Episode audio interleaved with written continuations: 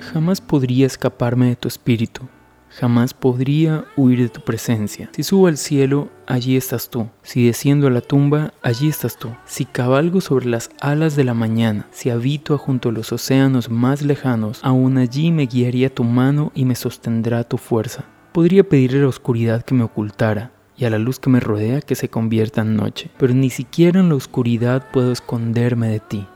Para ti, la noche es tan brillante como el día la oscuridad y la luz son lo mismo para ti. Salmo 139, versículos 7 al 12. ¿No te parece genial la forma como David describe la presencia de Dios? De hecho dice que aunque él, David, renuncia a la presencia de Dios, aunque trate de esconderse en cualquier lugar, en el lugar más lejano del mundo, allí la presencia de Dios siempre le encontrará. Y David tiene algo claro aunque esté en el monte más alto, aunque esté en la oscuridad absoluta, aunque esté en la profundidad del océano, no existe el lugar donde se pueda esconder de Dios. Pero ¿sabes qué parte me gusta más de este texto que leí? Para ti la noche es tan brillante como el día. La oscuridad y la luz son lo mismo para ti. Sabes, tenemos un Dios que no solamente es bueno, no solamente es poderoso, sino que nuestro Dios ahuyenta completamente el temor. No sé si lo sabes, pero la oscuridad produce en nosotros angustia, temor. Seguramente no en todos los casos, pero en la mayoría de casos sí. Es algo que viene natural en nosotros. Nadie nos tiene que infundir miedo a la oscuridad para que tengamos ese miedo de forma natural.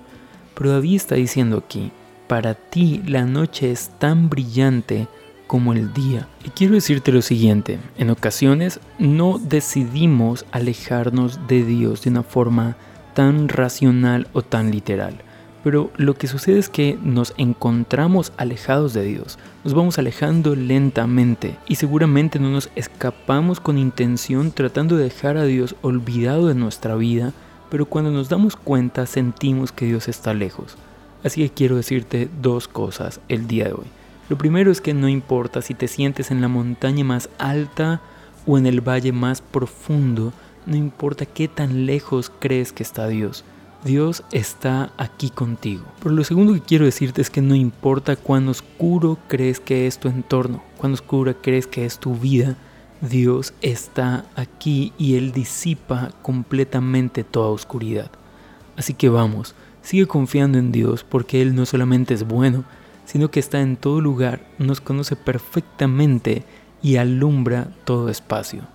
Dios te bendiga y antes de irme quiero decirte que el día domingo estaremos en un podcast interesante. He invitado un amigo que es profesor de teología y bueno, va a estar súper chévere. Vamos a hablar de si Dios es bueno porque pasan cosas malas. No te lo puedes perder. Esto es Ebenecer Devocional. Yo soy Adrián García y deseo que estés muy bien. Chao pues.